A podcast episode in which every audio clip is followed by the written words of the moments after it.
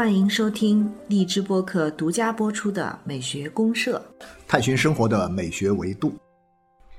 亲爱的听众朋友，大家好，我是生活美学观察家小明老师。我是生活美学观察家可可老师，欢迎大好，家。欢迎大家。柯老师，今天五月二十一号呢，刚好是一个小满的节庆。哦，那就是进入夏天，我们通常说的夏天的第第二个二个节气。对，第一是立夏嘛。前面就是立夏，本来立夏可以聊聊夏天的对对啊，但是呢，立夏那前前后后有很多其他的事儿要聊，咱们就对，而且立夏很多时候感觉夏天不那么明显不。明显。到了小满的时候，咱们来聊夏天，其实是最合适的。对所以咱们今天聊聊夏日之美啊，我觉得挺好。是因为小满它在这个二十四节气里面呢，它是属于一个叫物至于此，小得盈满的季节。小得盈满，小德它不是大德，没有最后的果实，没有最后的丰收啊，但是呢，对它已经盈满了，对，据说是已经饱满，但没有成熟啊，没有成。熟啊，这种指的专家对。啊，这这种感觉特别好。啊，我觉得蛮好的，而且很符合中国人的这种传统思想里面的东西。对，然后呢，全国基本上现在咱们这么大的这个国土当中啊，东南西北基本上都已经有明显的夏天感觉。嗯是的，是啊的，是的，因为小满之后，其实大田就要开始有这种热，小满之后，然后呢可能接下来芒种啊这些节气里面，我们讲的天气就是很炎热的感觉。对，很炎热，而且开始雨水变多。啊，它节气上来讲是这样，所以是一个非常有夏日体验的这样的一个时间要到了。我们今天在这个满头大汗的这个小满的这个日子里面，开始来聊聊 真的满头大汗 哎，满头大汗，满头大汗，特别。对，我们今天聊我们在这个工作室哈来聊这事儿呢。特意没开空调，让自己感受夏发汗，发汗热啊，然后呢来体会，找到这种感觉，热的感觉。对啊我觉得夏天是在广州，那每天这个汗是绝对少不了的。对对对所以要体验一下夏日的感受。好的，好的。嗯那我们现在已经夏天的音乐有有吗？有有，其实古典音乐当中有好多夏天的音乐，但是呢，我今天呢，我就特别不想去。特别想要换一种调调啊，换一种风格，我就不找这个欧美古典音乐当中的这个作品了。我想呢，来听一个这个大家其实都很熟悉的，可能都已经是耳熟能详的一首曲子，就是这个日本的一部很著名的电影《菊次郎的夏天》哦啊。这个里面呢，就是久石让做的音乐这个主题曲啊，叫就叫夏天啊。这首曲子特别好听，特别好听就是有人曾经说过，每当听到这个久石让的这个音乐的时候呢，嗯，不管你是在什么样的季节、什么样的天气，只要你一听到这首曲子，嗯。你就会有一种哎夏天来临的感觉。哎，很治愈的一个啊，很治愈的话，你你期待夏天吗？然后呢，你就哎。听一下久石让这个音乐，更何况我们现在已经入夏了啊，所以说呢，我们来听一听这个久石让的这个菊次郎的夏天里面的这个主题音乐，它的音乐的名字就叫夏天啊。对，刚好我们今天也想要聊一下这个这个电影真是必聊的啊，必聊的，对对对，没错。OK，好那我们就先欣赏一段哈，夏天，嗯。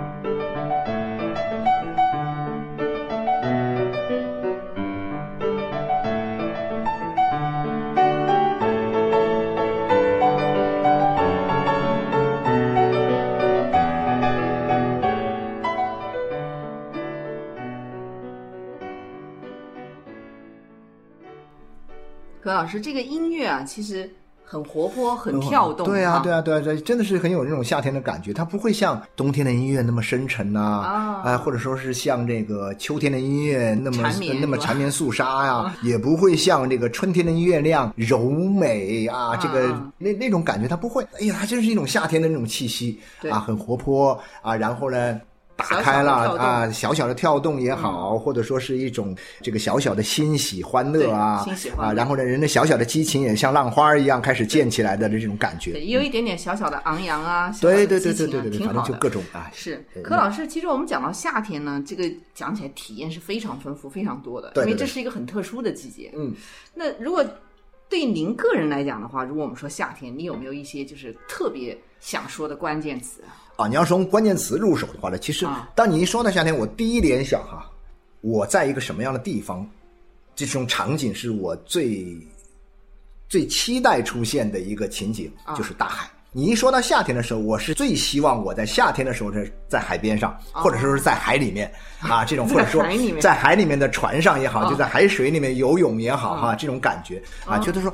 哎呀，到了夏天的时候，突然一下，你的眼前是一片辽阔的大海，然后你的眼前呢是翻卷的这个波涛，啊海浪一层一层的扑上来，你在沙滩上，你会情不自禁的奔向大海，冲到浪花里去，冲到海水里面去，去浪遏飞舟什么的，有这种感觉，对。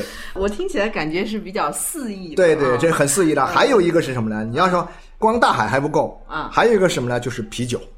我觉得就是夏天，你一说到时候呢，就是跟啤酒，然后再说啤酒的话，又跟什么有关呢？对对对，大排档有关，再又跟什么有关呢？跟足球有关。啊就一般来说，你要说三个关键词，大海是一个，啤酒是一个，然后呢，足球是一个。好像世界杯是对，以前都是夏天嘛，对，是夏天。呃以前那个就是那年意大利那个世界杯的时候，我们对叫《意大利之夏》那首主题曲，哎呀，啊特别的这个震撼，特别的让人这个销魂呐啊，那个时代。您这个夏天还是很立体丰富的，既有这个自然的，也有人文的。啊，对对对，更多的还是呃 我所想要的一种美好生活。如果说嗯在夏天的美好生活是什么样的，我觉得这三个元素是不可缺少的啊，这三个元素必须要有。构成了一个美好的夏啊、日啊对。对对，我就喝着啤酒，看着足球，然后看完之后就跑到海里去游啊，投身大海去游个泳，哎呦，那美极了，我跟你说，太美了啊！对对对，所以夏天除了我们平时可能我们有时候对夏天有些反感，比如说它比较热，啊热蚊子多呃对蚊虫，再就是躁动不安 啊。除了这些不好体验以外，其实我们今天来好好的想一想夏天的美学的话，其实还是有很多非常美好的。对，你要是从美学角度的，小明老师，你能不能啊提几个关键词？其实我对夏天的就是跟您一样，我也有一些自己的就是印象很深刻，啊跟夏天关联在一起的一些东西。嗯嗯嗯比如说像夏天，我会想到下雨。啊，雨啊，下，雨，因为雨季一般就来了嘛，下在夏天。哦，你要这样说起来哈，我就会想起以前我在南昌的时候，啊南昌的夏天不是也是很热吗？虽然不一定能够跻身于这个四大火炉之列哈，南昌也很热。通常你们南京是一大火炉，武汉是一大火炉，然后重庆是一大火炉，传统的啊，传统这三大。那么第四大呢，大家互相去争啊。啊，这个长沙也说它是火炉，南昌也说它是火炉，杭州也是火炉。但是不管是不是吧，但是总之南昌以前特别热，嗯。我们就说持续热了很长时间，比如说三十九度、四十度那种高温的情况之下，哎呀，我们就盼望一场下雨。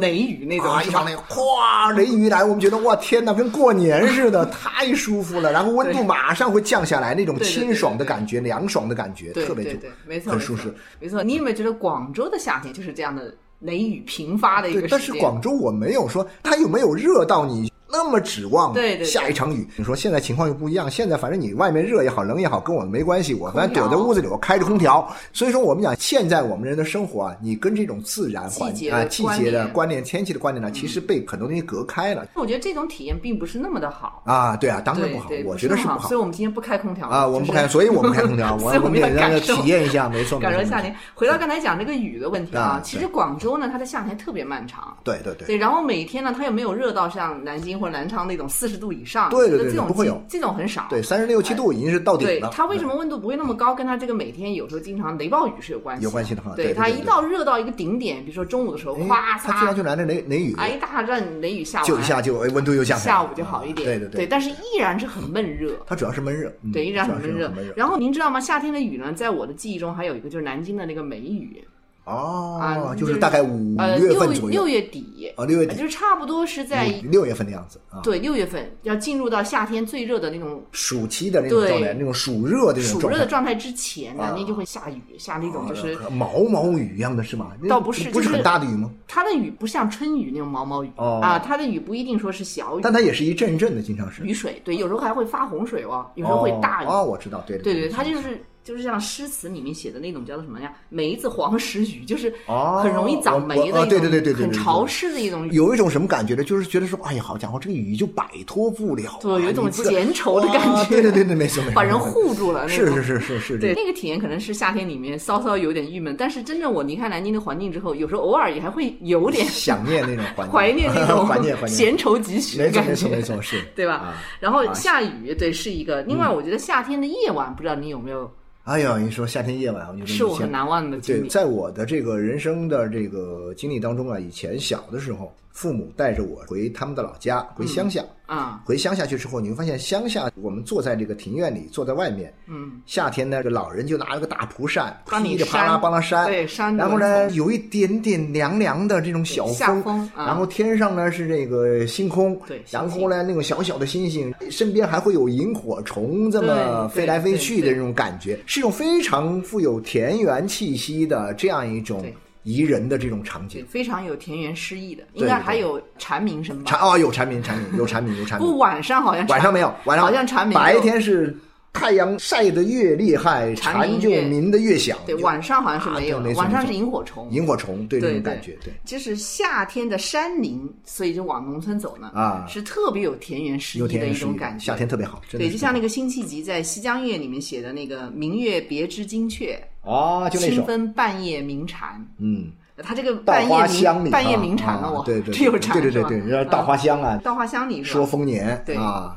听取蛙声一片，对，至少还有蛙声啊，，有蛙声，啊现在都没了，现在。蛙声都被吃完了哎但但不是，但是我现在就是说，有很多比较高级的那种所谓的这个民宿。呃民宿哈嗯，他会用电子的那个声音呢，会弄一些这个蛙呀，弄一些蝉呐，放在他用那个小广播什么的啊。塞在那个草丛里面。那会不会很一开始的时候不特别像，拟声效果特别好。嗯，一开始的时候你哇，你说哇，你们这真不错呀，那种田园感很强啊，蛙还有蛙鸣声一片，咕咕咕，然后呢？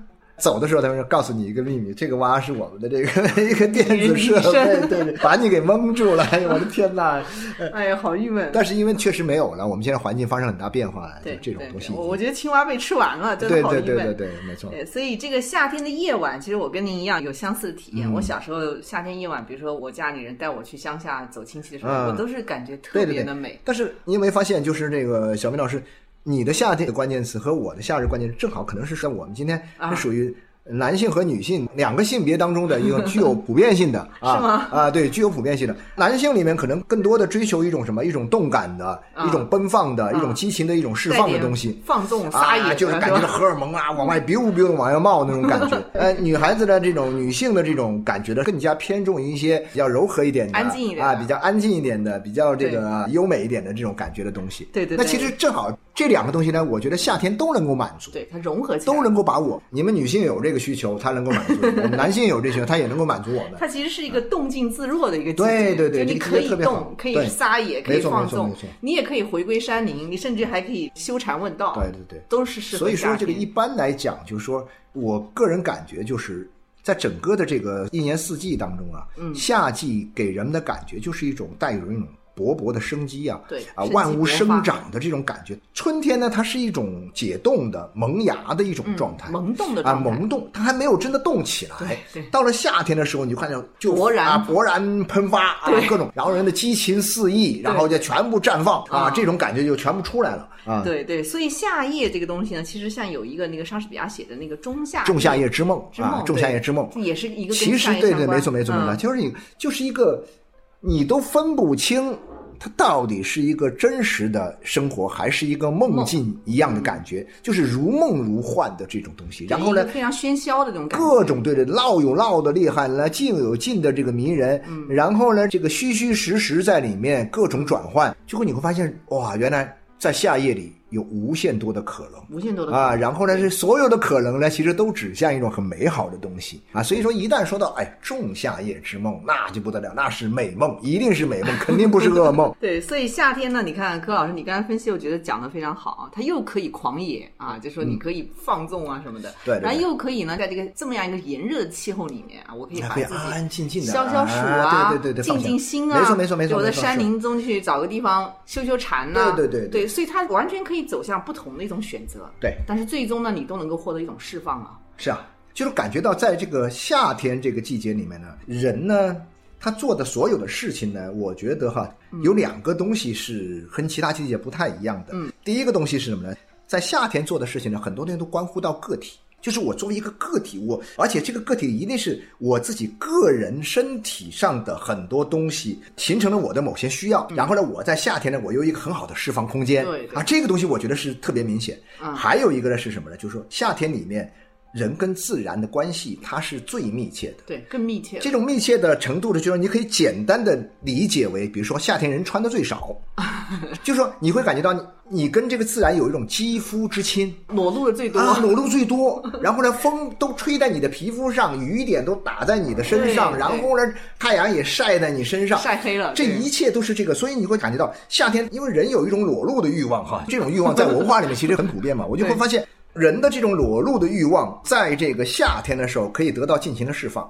啊，所以你去那些当然是特定场所，不是我们讲的这种公共场所哈，就是特定场所这种，比如说海边啊那什么，你会发现人家光着膀子啊，或者说在一些私密相对自己家里的院儿里面，大家光着膀子，觉得特别嗨。因为什么呢？就是这个时候你会觉得说，你就是自然的一个组成部分。对所以有的时候我就会经常这样设想，中国人在这点上呢，有些方面可能是我不知道是什么原因，就有点点放不开什么的。比如说夏天太阳晒着，你在欧洲或者说在一些西方啊，或者说在一些其他地方看着，包括东南亚这个地方，大家都不会去遮着一把阳伞，但是老外真不遮，再大太阳就直接对着太阳晒着就晒对，。这可能也跟审美有点关系。审美有点关系就肤色确实是夏日的这种烈烈日哈对烈日这种很容易灼伤到中国人喜欢，中国人可能我们的皮肤比较嫩一点啊，或者说我们以白为美。对，那就是这样吧，就说我首先我的皮肤是很嫩的，我经不起晒。对我经不起晒的，我一晒就会出事儿啊，就是有皮肤里面就会各种疾病就出来。啊对对对所以呢，我得要护着它，我得要保护它。对对对然后呢，要保证它，然后它就白了。那我们觉得，嗯哎呀，你保护的好，你白白净净的，然后觉得啊哇，好美，是吧？对但老外那边你看，它都是什么小麦啊，健康肤色那种麦肤色啊，那那种感觉哇，黑不拉几的，你都。看上去哇，人觉得还黑的发亮那种感觉哈，啊，他也会涂那个什么防晒的那对，些，他是为了防止皮肤是啊白变这个啊，对对对，他是那个，对它也会涂。它会涂那个东西，但是呢，你会发现你在国外的一些很多地方去看的时候，嗯。好像你一看远处有人打伞，你说哎，那是中国人啊，那是中国人，肯定是中国人。他西方人不介意皮肤会晒黑，那不介意对，除非说你对皮肤有伤害，啊有伤害，那那当然了。能会保但但是，首先我要说明一点哈，我不是主张让大家去暴晒哈啊，就你要去暴晒可以，但是你还是该涂的这个防晒的这些装备还是得备齐啊对。我来补充一下，柯老师的意思呢，是我们在夏日这样的一个难得的季节，难得的季节我们不要放弃跟自然的亲近对对对的机会，其其实就是这个意思。该光膀子可以光一下，对吧？是是，该光膀子你就光着膀呃子，没，所谓在啊。安全的范围内可以晒一晒，对对对对对对没错 然后就是说，空调可以关掉，把门窗打开，没错，没错，没错，这是跟自然亲近的机会，其实是一种自然的亲近是吧？。我觉得这个是夏天给我们提供了这样一个机会啊。对，然后讲到柯老师，我们刚才不说到夏日这个美学嘛？其实讲到夏日美学，除了我们刚才说到这些，您讲了几个，我也讲了这个雨啊或者夏夜。其实对于夏天呢，我还有一个一直在印象中非常深刻的一个记忆，就是有关暑假。啊，假期，对你有没有觉得我对夏天所有的就是回忆啊，都是暑假？我们现在是这样的，就说你看哈，嗯就一个人从二十来岁开始，假如说他读完了大学，他出去工作以后，嗯你就会发现呢，他会失去很多东西，嗯嗯，其中都要失去的一个东西是什么呢？就是假期，就这个寒暑假，因为他不做学生了。对。但是学生时代的暑假啊还是对我个人来讲是印象非常深。我觉得每个人啊都曾经有过一个难忘的暑假时光，一定有，一定有，一定有对吧？？然后那个暑假时光，你想想，全部都是在夏天里面，环境啊、背景啊，它的所有的这种感受，全是跟暑假相关。没错，，没错，没错。我的暑假，我记得以前的小时候哈，我记得我们家是在八十年代末期才开始家里会装空调。嗯，装空调的话装的很早啊。还算早是吧？对呀那可能也没那么早吧，可能是九十年代初吧，反正就那个时候印象中。嗯，我家那你知道吗？那个时候呢，那个空调只是在晚上睡觉的时候我们把它打开，啊？然后呢，白天家里是不开空调的，所以说白天家里会很热。嗯嗯，所以呢，一般来讲，从小到大，夏天的时候都在外面野，我们也是一定是在外面野。在外面各种野。其实外面也很那个，就是说以前我长大的那个院子，就是那个我们以前那个江西工学院。啊我前不久回去看的时候，发现有很多的变化，除了盖了很多楼之外，哈，啊我发现有一个变化是我有点小伤心的。以前我们那个小时候生活的这个环境里面有很多的水塘，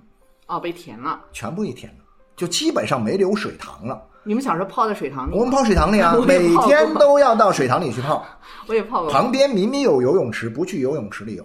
我们要到水塘里，我觉得水塘里好玩，哦那种野趣会，更足。嗯我也，是觉得那种野趣很有意思。嗯，我觉得那个夏天的时候，一个就是泡在水里面，对对很舒服，很舒服对还有一个就是啃西瓜很舒服，啊 你有没有觉得？然后两者结合起来，就是一边泡水一边啃 西瓜人。生这个最完美的那个时我刻。那那只适用于很热的夏天哈。对对对对对像南京肯定是这样，还有像武汉，武汉我曾经看过一个很盛况啊，就家家户户门口放大水缸，人泡在里面。啊，对，是啊，你说这个啥？我是看见过什么？你要真说哈，就说小时候出门跟家长啊，跟我的父母一块儿出去走亲戚，到其他的城市，因为说实在的，城市都差不多啊、你哪怕是去到另外一个地方的话呢，也不会有什么特别让你很。惊讶的感觉哈，嗯，但是呢，我记得我小时候大概是七八岁的时候，在一个暑假，啊。我妈带我去武汉，因为我姨妈在武汉，嗯所以呢，我妈带我去走亲戚呢。我那时候从南昌，我跟我妈两人，我们坐火车到了九江，从九江坐船，后来是叫江汉轮，当时是叫东方红号。嗯，我也坐过，坐着你也坐过是吧？啊我从南京坐到武汉。啊，南京坐到武汉，嗯我是从九江坐到武汉，八九点钟上船之后呢，第二天早晨大概是五六点钟的时候就到了，天已经亮了，慢慢的哈，你从那个码头一走上来，吓一跳，这个长江的那个堤岸上面全是人躺着上面睡觉，对对，然后呢，挂着蚊帐的呢，你看哦，女的是在蚊帐里睡，男的光着膀子直接睡在草席上，对对，就睡在那个江边上。它有的是那个栏杆啊，它比较宽，啊。那护栏比较宽呢，正好就够一个人躺着的那个，因为那个高，然后呢，那个江风能够直接吹在身上，很凉爽，很凉爽。但是呢，你弄不好，我印象很深，我的天哪，这个人要是掉下来。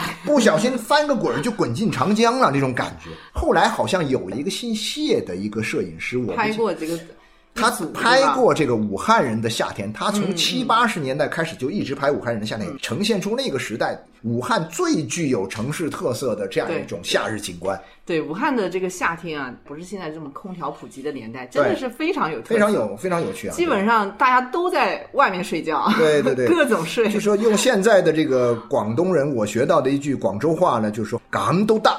啊，这么着也行吗？要港都大，哎呀，港都大，觉得哇，好惊奇啊，就那种感觉。对那是长见识了，那是是长见识你，说南京吧，它也很热，但是还不至于这样，对吧？还是跟这个城市文化不太一样。所以后来我们那个做杂志的时候，我们在做这个中国城市魅力排行榜，我做那个新周刊，我策划的那个选题，里面在给武汉这个城市给它命名，给它一个之最的时候，我们就说它是最市民化的城市。啊，啊，因为它是最市民化。就刚才那幅场景，你想想看，多么市民化 啊！就那个市民文化，它是市民文化特别发达的地方。后来这易中天啊，易中天老师他不是在武汉那个什么嘛，读的书工作很长时间，他分析他就说，哎，这个是很对的，武汉这个城市。就是很市民化的一座城市，嗯嗯啊，所以他后来写这个一些城市的时候啊，写这个武汉就是一个市，这个市呢就是市集、市井啊，嗯这个市，没错，它跟每一个城市文化有点不一样。像我们小时候南京很热的时候呢，我们都是搭个凉床在门口乘凉，乘完凉以后夜凉呢还是要回来，还是要回南京还是比较呃比较有 文艺气息的嘛，还是就是说啊，但在门口乘凉呢，它也是就是挺有夏夜的感觉的。对对对对挺有夏夜感觉。所以柯老师，我们讲到这个暑假呀，其实。暑假它往往跟我们学生时代的回忆是有关系，对对对所以它跟童年和成长是有点关系那。所以说，我们讲回到从菊次郎的这个夏天，夏天我就会想起什么呢？我就会想起以前我们都会唱的一首这个罗大佑的一首歌，叫《童年啊童年其实讲的就是夏天的童年。没错没错你不会说你不会在说童年的时候呢？我讲冬天的场景肯定不会，对不对？没有代入感也不会。但是呢，你比如说我们讲，哎，你会发现哈，讲青年的时候，哎，我们会说春天啊，青春是吧？啊青春的感觉。说到冬天、秋天，都是老气横秋的感觉，是不是啊？都有点。但一般唯独说到夏天的时候，我们会说到童年，就有一种很神奇的，就是说啊很单纯啊，很热烈对啊，但同时又是啊，很很肆意、很啊很放浪的这种感觉，对就很童年啊。对，所以《菊次郎的夏天》，柯老师，您有没有感觉，它其实也是一个围绕着成长的一个童年是一个成长的的故事。啊，是一个成长的，故对而且。不仅是这个孩子成长，其实这个大叔也在成长。大叔也在，对对对，北野武演的这大叔，他也在也在成长对啊。所以说，我觉得就是说，印的我们说的这个，就是夏天的美，归根到底是一种万物生长之美。嗯它关键是生长，关键是在长这个时候勃勃生机啊。你要说你要把生长这词儿拆一下，就是说春天更多的是生，嗯然后呢夏天呢是长。夏天就是长。啊，所以我们一般也说这个夏的时候说冬是冬藏嘛，秋是秋收嘛，夏是夏长嘛，对。春就是春生嘛，嗯。啊，就是这样一个，夏天就是长，所以呢有一种长的感觉，所以等到事后呢，我们经常回忆我们的这个人生的这种经历的时候呢我们的，成长的时候，成长的这个经历的时候呢，我们往往会什么呢？特别容易回忆到夏天的暑假啊，某一个暑假的这种感觉特别美好对，因为夏天它有很多标识性的东西，比如说蝉鸣啊，你就会去树上去。像那时候我们门口经常男孩子喜欢做啊，我们在旁边观望，我们就作为吃瓜群众，他们去抓那个蝉。啊，对对对，你一想到蝉鸣，你就是夏天。对，就是这对，样。然后小时候萤火虫很多嘛，对，不用到山林里面，家门口都有很多萤火虫，对所以一看萤火虫，你就会想到夏天。但是因为我觉得说，我们今天的社会生活的发展呢，确实给我们带来了很多好的东西哈。但是有些东西呢，也觉得有点小遗憾的，嗯对就是我们啊，因为城市化的这个变迁，嗯我们的这个人远离乡村，嗯，远离了乡村之后，就会远离自然。因为嗯说实在的，城里面它是没有自然的嘛，它是一个人造物，人造的啊，是人造物啊，就算是有自然，也是人造的自然。像刚那个李生的那个，啊，对对对对对，没错没错。那就是说，你离开了这些东西之后，你突然发现，我们的夏天有东西是体验不到的一些东西。对，有时候像我们这一辈，或者像我们父母那一辈说的那个夏天体验，跟我这辈还差不多。但是我嗯跟我的孩子这辈再来说我当年的夏天的体验的时候，他就觉得说哇，听起来好离奇啊，是啊会有这么这么一种东西，他们是没有经历过的。对我跟您的感受很像，所以真的还是有点遗憾哈。对对对，会有对我们现在的成长的孩子，他们在城市环境里面，他其实跟夏天就是有一个隔阂了，就是隔开了。所以有时候我说一个极端的一个说法，童年之死嘛。那我觉得童年呢，当然童年没有死，但童年里的很多东西没有环境没有了，啊，环境没有了。就说其实我们的童年真缺的是什么东西呢？比如说我有时候这样设想，我们的童年缺的是夏天。啊，我们现在的这个孩子们的这个成长啊，他的童年呢是缺夏天的，缺的夏天就是说缺少这种和自然亲近的机会，缺少的是在这个自然当中尽情的释放自我，成长的机会。快乐也好啊，对呃，痛苦也好啊，嗯，然后呢，摔跟头也好啊，对没有了这样一个机会是的，是啊，的，你一切都被保护的特别好，对，一切都像一个框架一样，已经对给你都一个个的把它装起来了，就是你完全没办法去真正去体验这个自然它本身的东西。对对对就像那个菊次郎，他在这个夏天里面，他背着包，他就开始一路走了。对对对对啊，沿着这个公路一直去寻找他的妈他妈一路上对对对遇到很多人、很多事、很多景，对吧？对对对对这个过程中，其实人在成长，然后你也留下了很多很多难忘的童年的记忆，这些就很难了。我们现在的是什么呢？现在的年轻人基本上有一个什么特点呢？基本上以前的高考是在七月份，嗯，呃，七月份高考完了之后呢，大家再出去浪。对，现在还好，现在提前了一个月，六月份到了六月份之后，我觉得就多给了大伙儿一个月。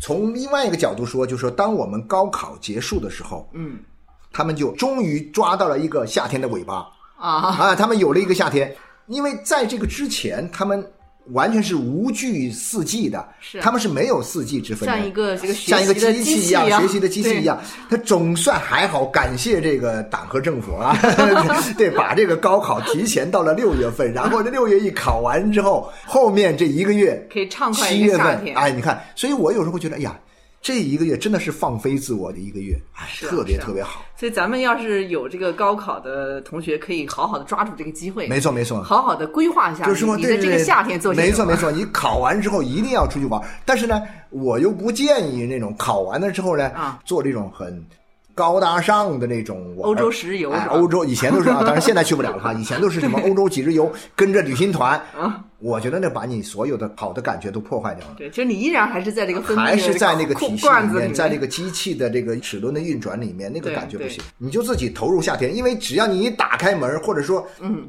外面就是夏天，对就随便怎么玩都 OK。你反而不需要去参加什么欧洲什么几日团什么的，不要去参加这种东西，其实我们所有的城市人或多或少吧，把夏天拒绝在门外。都拒绝在门外。对，因为你门窗全部关上，把空调开开到十八度，对对对对对，然后你在里面尽情的喝着冰冻饮料啊，对啊对然后你觉得很舒爽啊，你的夏天就是这样的。但实际上，我们跟这个夏天还隔着很远，一个没有流汗的夏天，不是真正的夏天。要走出去。对对对，一个没有在这个自然中撒野的夏天，也不算是一个真正的夏天。对，我们要一个放肆的，放肆的然后要一个放肆的夏天昂扬勃发的，对对对对吧？反正我就说，我就哎呀，到大海边去喝着啤酒，看着足球啊，那多美好啊！当然现在还是暂时做不到了哈，啊，因为各种各样的原因。那我们最后把久石让的这个关于夏天的主题，我们我们再听一下，我们再听一下，我们再听一下啊。听一下，好然后结束那就今天这个。